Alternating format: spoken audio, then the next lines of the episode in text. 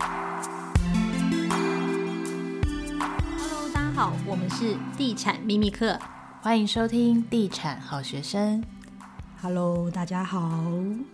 这一集的 Podcast 一开始啊，要先感谢大家的支持，因为我们都每一则的那个 Podcast 的留言，我们都会去看，然后就发现大家好像都觉得说我们的节目的内容还不错，我们就还蛮开心的。只是大家对于我们的声音忽大忽小这件事情颇有微词，所以 谢谢大家的建议，我们会好好的努力改进这一点，对，增加一些设备什么的，因为其实。其实地产秘密课的那个录音室啊，就是我家的客厅，所以 不好意思，有时候会有一些杂音什么的。特别有神秘人士购买了这个隔音垫给我们，对，希望这一集因为有这个隔音垫，然后声音会好一点。那也请大家给我们五颗星的评价，如果你觉得不错的话，还要逼别人给，一定要给五颗星。真的，但是如果大家有什么建议，真的就是还蛮欢迎在下面留言告诉我们，因为我们真的就是每一个留言都会去看，然后也很谢谢大家收听我们的节目。嗯，好的，那我们就马上进入今天的主题。我们今天的主题是投期款要怎么来，自备款不足要怎么办？哦，这一题好。其实它是看个人，但是我觉得我们等下可以分享一下我们个人的一些经验。对啊，因为其实很多人都说，就是现在的年轻人他其实不是付不起房贷，而是他没有自备款，所以没有办法去买房。嗯，那最近其实有一个调查。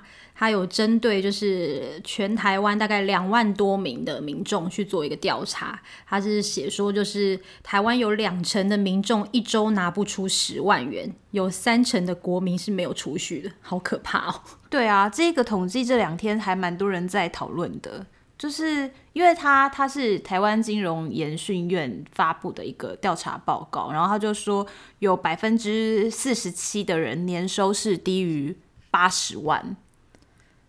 所以在这样的情况下，还要就是想办法生出头期款，还蛮难的。它是家庭年收入哦。对啊，天哪！所以我们通常如果一家三口，那如果年收入八十万，其实算是蛮低的。如果还要再存自备款，就是还蛮困难的。嗯嗯，而且如果我们现在以那个台北市的房价，平均就以总价一千万来算就好了。那这样自备款大概就要准备到两百万呢？那大家要去哪里生这个两百万？一千万应该买不到台北市吧？新北市双北一千万应该算是一般寿星阶层可以承受的一个门槛，这样。对，因为我们刚刚去 A 七，A 七现在房价也涨了，那靠近捷运站一平要三字头，嗯，我 觉得不可思议。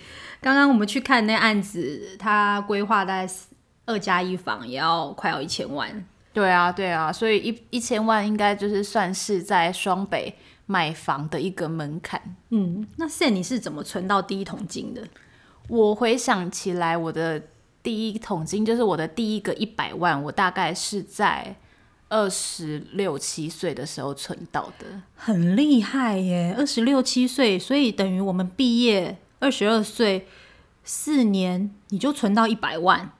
对，但是，但是我必须要说，就是我是一个非常爱存钱的人，就是我会，我看不出来耶，没有，我会很，我真的很认真在存钱。我那个时候是把我的薪水的一半存起来，因为我认识 San，其实我知道他买东西不看价钱，哎，这样爆料好吗？因为没有，因为现在有点年纪了，有点年纪以后就比较可以这样子。对，但没有，我还是会看啦，用斜眼小小的看一下。因为他吃东西都是也不看价钱的，因为我每次跟他出去吃东西，他就是点最贵的，所以我觉得他可以在二十六岁存到一百万，我真的觉得很厉害耶。依我们的年纪，有很多同学到现在存到十万块，都觉得很多哎。所以我觉得那个统计报告就是。三成没有储蓄跟一半年收低于八十万，其实它是两个课题，一个是关于就是储蓄的课题，嗯，因为其实有很多人他可能年收一百万，他也没在存钱。哦，那我可以说我朋友的例子，他是一个活生生的例子，他在百大企业工作，然后他呃月收从二二 K，然后一直努力，就是后来有跳槽，那现在已经顺利的呢，年收入已经破百万了。但是他跟我说，我想要买房子，然后我说，那你自备款存了吗？说没有，我身上只有二十万。我说你年薪百万，你身上只有二十万，为什么？我其实不懂。他跟我说，因为我爱漂亮，所以我把我的。薪水都拿去买衣服了，那我一年投资在衣服上面，我就花了三四十万。他都买名牌的，然后没有存钱。我觉得这个真的是不可思议，因为其实老实说，因为像我们都是高压的生活，那工作也很辛苦，所以我们都希望就是那么努力的工作，那我们也希望犒赏自己。对啊，就是像上次那个淡如姐不是有说，就是钱不要拿去买那个消耗品，要把它拿来。就是投资在资产上面，对，因为它是一种耗材。对啊，但是买衣服或买包真的还蛮 蛮舒压的，蛮舒压的。但是呃，我觉得到了一个年龄，我觉得那个反而对我们来说没有那么重要。变成一种消耗吗？对，我觉得它没有那么重要。以前年轻的时候就是想要买一个代表性的，比如说机车包啊这一种的。我是真的那时候出社会。大概第一年我就靠自己买了一个机车包，那时候大概花了四万多块，嗯，那时候很开心。可是就会觉得说，过了这十年，其实感觉奢侈品对我来说还好了，对，嗯。而且我我那个时候，嗯，就是一直到我现在都是这样啦，就是我给自己设的限制，就是我一年可以选一个礼物，就是给自己，所以我我可以就是买一个名牌。但是不能再多，就是给自己设一个限制，就是一方面可以满足到好像有买到什么喜欢的东西的感觉，但是又不会太过于，就是把钱都花在买这些东西上面。嗯，所以很多人都会问我说，我们怎么存到第一桶金？你的部分就是二分之一储蓄，对？那你会投资吗？我先讲一下储蓄的部分好了，因为其实一般人的储蓄法则。可能是三三三，就是他把他的薪水的三分之一拿来作为日常的花费，然后三分之一呢就是拿来存起来，然后三分之一是拿来投资用。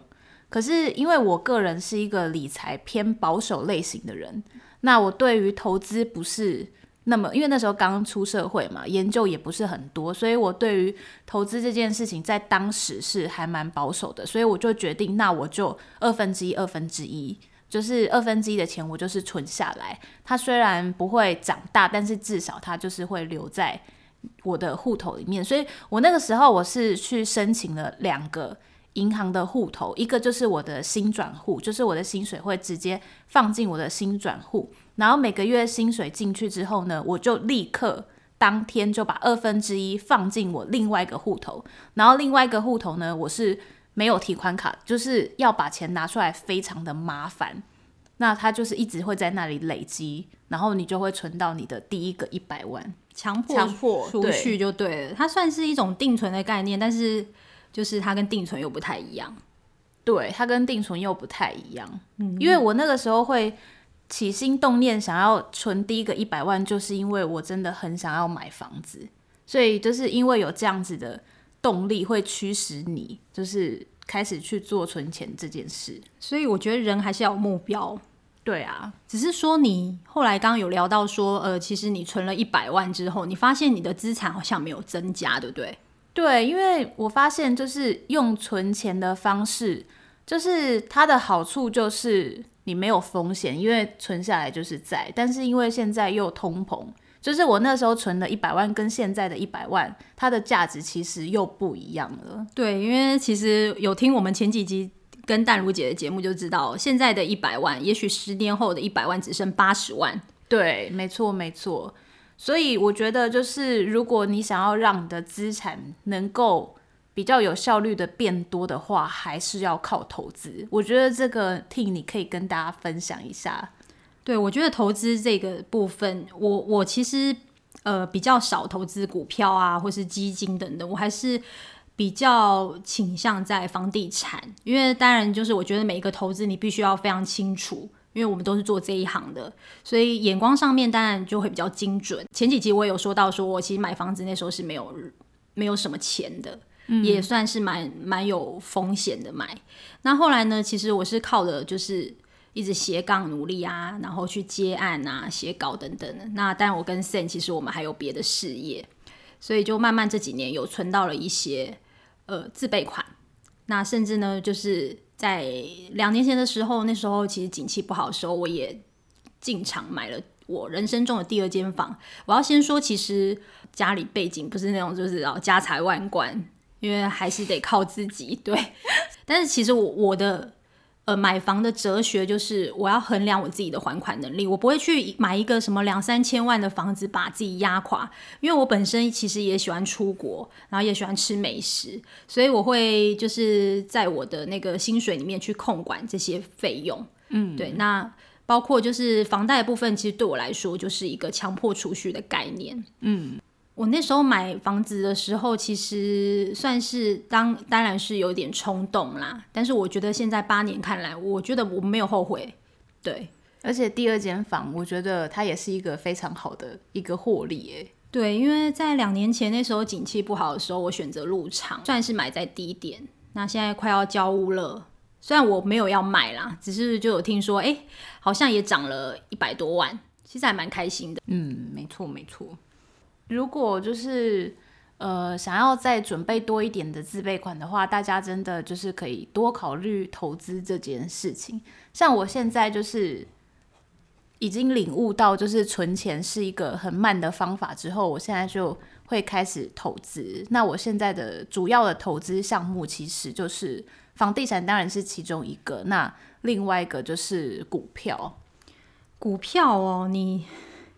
股票其实我我一直觉得散户都是都是韭菜被收割。对啊，而且我知道你之前也住了蛮蛮多套房的啊，但是我只能说，就是股股票这件事情，就是因为我我不我不会每天去看盘，所以我不会走那个炒短线的路线。等等，你的股票都有赚吗？我到目前为止投入股市，到目前为止我还没有赔过钱。哇，那你真的很厉害耶！因为我的我的想法其实很蛮简单的。呃，我先说，我不是一直那种在进出股市的人，所以大家就是参考参考这样子。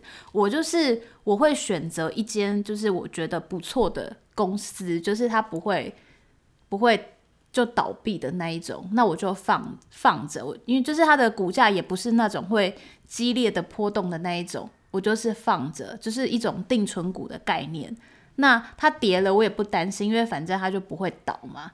那我可能等它就是涨回来，或是多一点的时候，我可以卖掉。那有时候可能就是股市还不错，那它可能涨幅我觉得也还不错的时候，我就会把它卖掉。就是我呃不贪心，所以到目前为止，就是股票这这一块我还没有赔过钱，真的是很不可思议耶。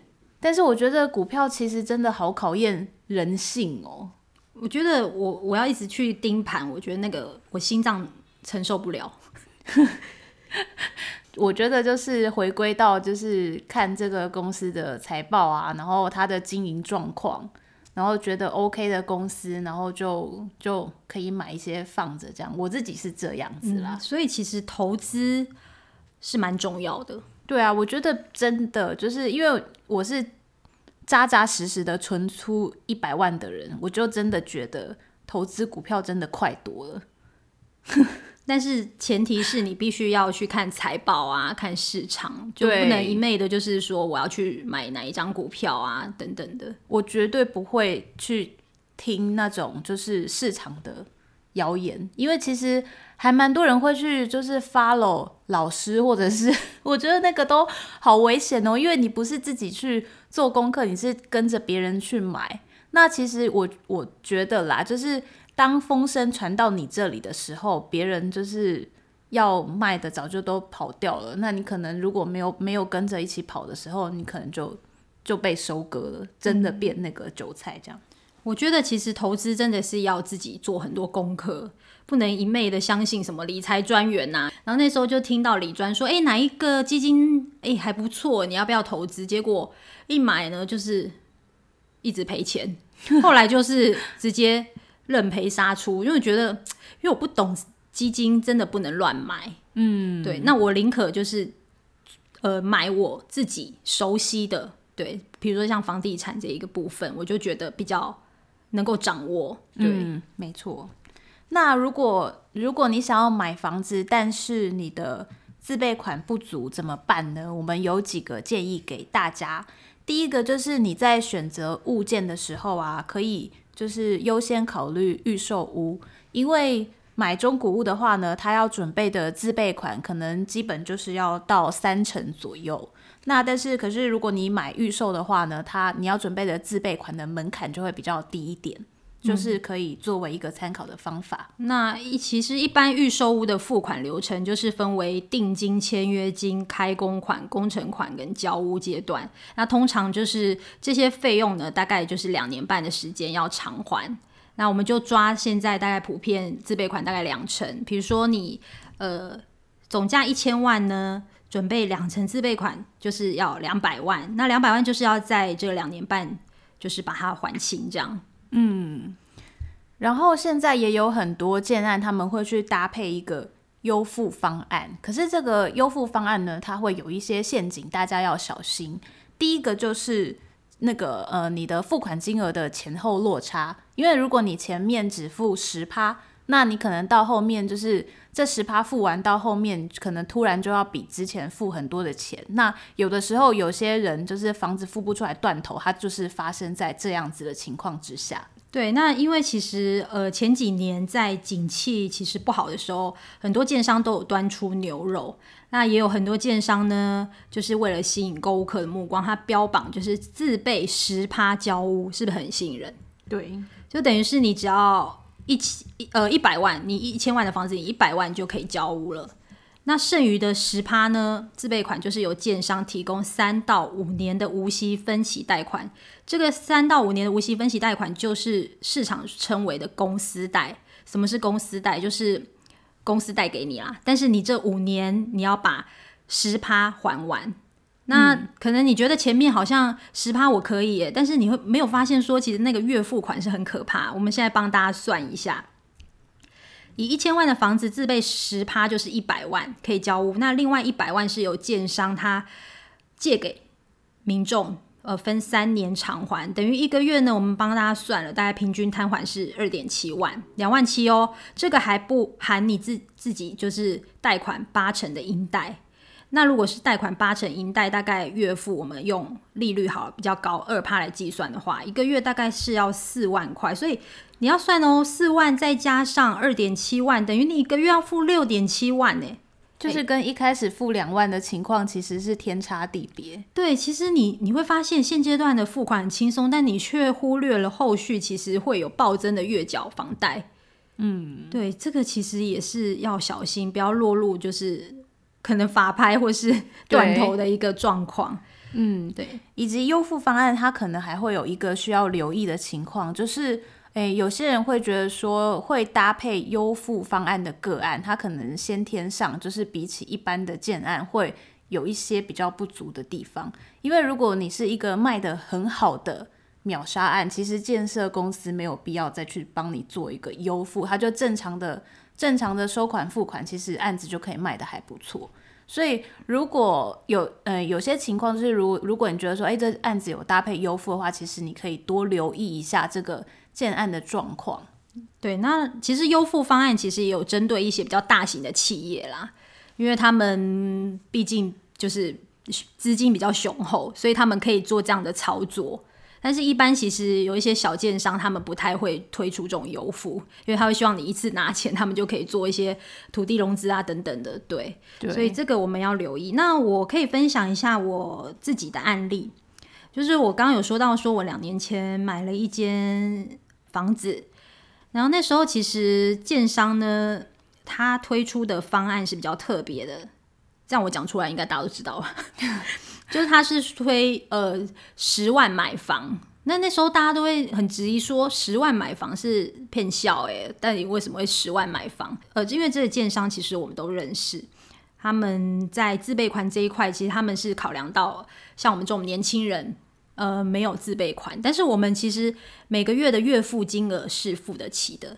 嗯，所以那时候他就算出一个算式，就是说你先拿出十万，那接着呢，你每个月就是两万五，然后去分为三年去偿还，就是他的自备款等于是拆开来，就是一年一个月一个月这样付。那对我来说，其实我自己存的资金呢，就是我可以做投资的运用之外，其实我也不用一次拿那么多钱。嗯，对，那我觉得这个方案其实就很好。然后，如果嗯自备款不足的话，还有第三个方法，就是你可以考虑借钱。借钱？你说借信贷吗？当然不是，因为信贷利率非常的高。不过我最近有听说信贷现在现在没有很高哎，跟以前比较，现在以前啦，现在才好像二点多吧。我有朋友有借信贷的，他们会去做一些操作，这样对。就是如果你觉得说真的要靠自己的力量去存到自备款，真的太困难的话，然后你的你又评估你自己的还款，就是如果有人可以用很低的利息借你一笔钱，让你可以买房子，然后你每个月又可以顺利的偿还的话，你其实可以考虑就是这一个方式。那其实我觉得，就是借钱最好的对象，当然就是爸爸妈妈。哇 靠爸靠妈真好。如果我爸会给我自备款，我当然说好啊，我要，可以给我吗？帮我出钱。因为我们两个都没有，就是没这个命。对，我们就是本身就是劳碌命啦，没有办法。对啊，靠爸靠妈。对对。那我们提供就是在一个方案，就是如果你们家是自有住宅的话，可以考虑用那个二胎房贷的方式，嗯，去做这样子的操作。嗯，对，我觉得这个就是可以，但是还是前提要问过爸爸妈妈啦。对，以及要评估自己的还款能力，不要就是买的房子也没了，然后家里也害家里的房子没了，这样就非常的不好，一定要好好的评估一下。没错，嗯。